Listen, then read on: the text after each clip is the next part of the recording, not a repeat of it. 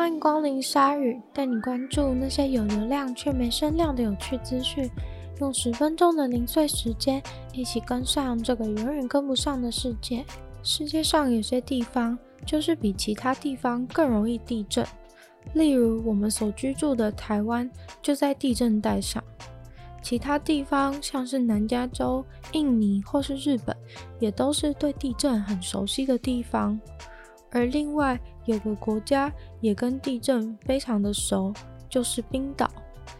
冰岛之所以会有很多地震，主要是因为冰岛在地球的两个板块挤压处的附近，分别是北美板块和欧亚板块。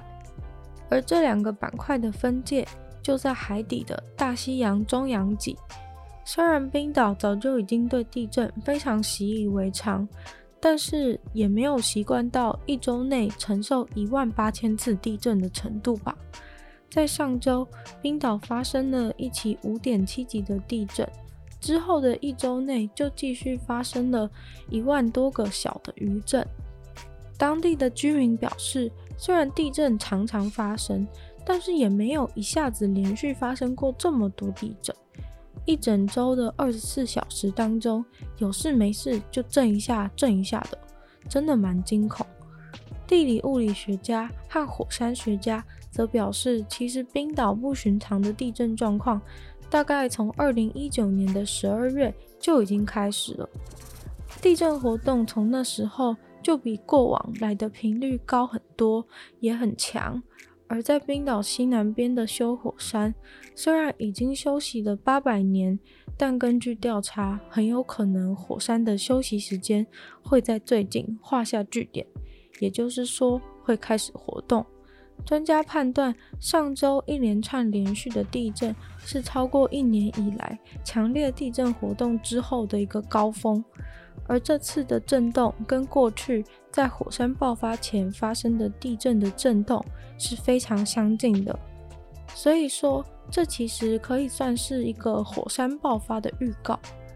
也许在短则几天，长则几周后，火山就会恢复活动，甚至爆发。目前冰岛附近的北美板块和欧亚板块正在互相的远离。而这样的动态可能就制造了让岩浆上到表面的条件。基本上，冰岛拥有大约三十个活火山，所以冰岛人会担心、害怕，也是很情有可原的。在二零一零年时，就有一座火山爆发，让冰岛的上空乌黑一片。那次的状况强烈到十年内的空气状况都持续的被影响。不过，火山学家也安慰说，虽然很有可能这个南边的火山会爆发，但这次的岩浆状况看来，爆发的话不会到那么严重。但是完全没有被安慰到的感觉。第二次世界大战的时候，纳粹德国造成了非常多犹太人被屠杀，有能力一点的犹太人就在悲剧发生以前逃离了德国。因为这样的历史背景，有很多人说了再见以后就再也不见。然而最近却出现了一个感人的八十二年后的重逢。Betty 和她的家人在一九三九年的春天逃离了纳粹德国，丢下了非常多的亲戚和朋友。他们最终在集中营里面被杀死。Betty 逃走前是个住在柏林的九岁女孩。在她离开前，她跟她最好的朋友 Ann 说了再见。他们从小一起长大，一起玩，上同样的学校，念同样的班级，去同样的芭蕾舞课，感情非常好。离别时，他们互相答应说一定要一直写信给对方，当对方永远的好朋友。但是想也知道，怎么可能？在战争中根本完全联络不上。Betty 和他的家人后来辗转到了世界上少数可以接纳犹太人的地方，也就是我大中华民国的上海，还拿到了中华民国的居留证。不过没想到，才住没多久，上海就被日本军队占领，Betty 又再次的陷入历史上的另一个大战争当中。于是 Betty 一家又搬家了，这次他们到了澳洲。然后 Betty 在澳洲结婚，生了五个小孩。但是 Betty 始终没有忘记他的好朋友 Anne。Betty 后来成为了作家，也到处演讲，关于自己怎么样逃出纳粹德国以及后来的人生故事。在她起伏的人生故事当中，她却从来没有忘记提到她的好友 Anne。透过不停地在演讲中讲着她和 Anne 的故事，Betty 就是抱着一丝希望，也许有一天 Anne 或是认识 Anne 的人会听到。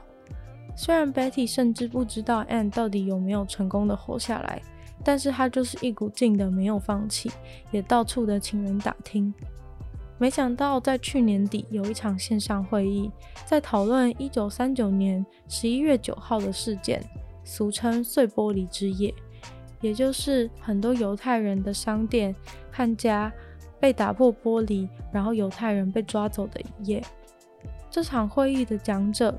正巧是一个九十岁的女人，她在会议当中分享她活过了这个碎玻璃之夜的故事。会议当中，Betty 熟识的人就顺手调查了一下这个年龄相近的讲者。虽然名字改成了 Anna，但是她其实就是 Betty 一直在找的好朋友 Ann。他们两个一直都以为对方已经死了。后来安也在二战爆发前几天。逃离了纳粹德国，最后定居在智利，开始说起了西班牙文。好不容易都找到对方了，但是在这个疫情的年代，也无法坐飞机去见面。于是牵线人就为他们安排了一场 Zoom 的试训。原本以为八十二年没见，他们会有些尴尬，没想到两位一打开就说服用德文聊了聊天，爆聊了五十分钟。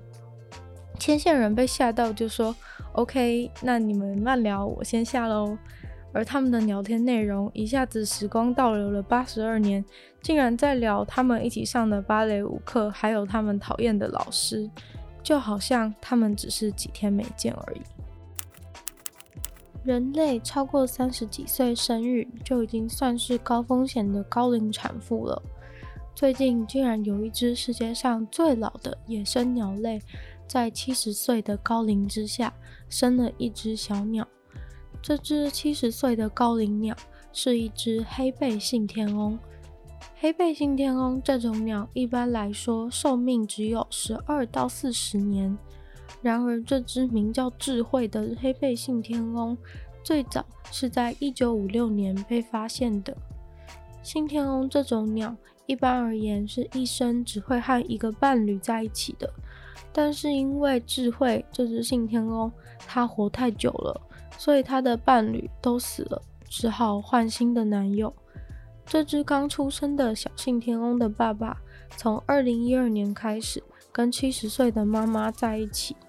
虽然七十岁的信天翁智慧在十一月的时候就已经下蛋了，但是那时候也不确定七十岁生出来的蛋是不是健康的。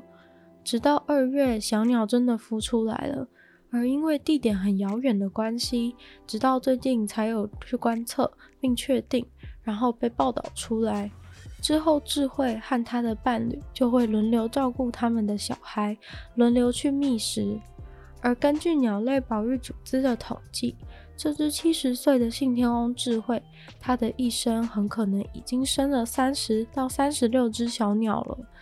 这对其他种类的鸟，或是活到这个岁数的鸟，可能觉得好像没什么，但是对信天翁这种几年才会下一次蛋的鸟类而言，这个蛋的数量真的非常的惊人。英国 B N Q 的广告词 “You can do it”，你可以的，大大的写在他们的橘色大卡车上。不过没想到，看来它并不行。这辆橘色的大卡车就这样讽刺的卡在桥下，动弹不得。卡车上鲜明的字眼却显得非常好笑。明明卡在那边不行了，却大大的写着“你可以的”。而这个桥上面似乎是火车铁轨，卡车这样一撞，有可能已经造成这个结构性的破坏，所以火车就因为这个橘色卡车相信自己可以而停驶了。这则新闻在推特上也受到非常多人的关注与转发，纷纷表明 “You can do it”，然后贴上那个橘色大卡车的图片。并说自己今天上课要迟到了。今天的鲨鱼就到这边结束了。如果喜欢鲨鱼的话，记得帮鲨鱼分享出去，然后最好可以在 Apple Podcast 给我星星，或是留下你的心得。那也非常希望各位可以在任何有留言区的地方给我留下你的感想，或是给我鼓励，我都会很高兴，并且会回应哦。那如果还有其他时间，或是你愿意的话，非常欢迎去收听《女友的纯粹不理性批判》，那是我的另一个 podcast，里面会有比较长时间的、比较精彩的内容。那就希望鲨鱼可以在每周二、四、六顺利的与大家相见。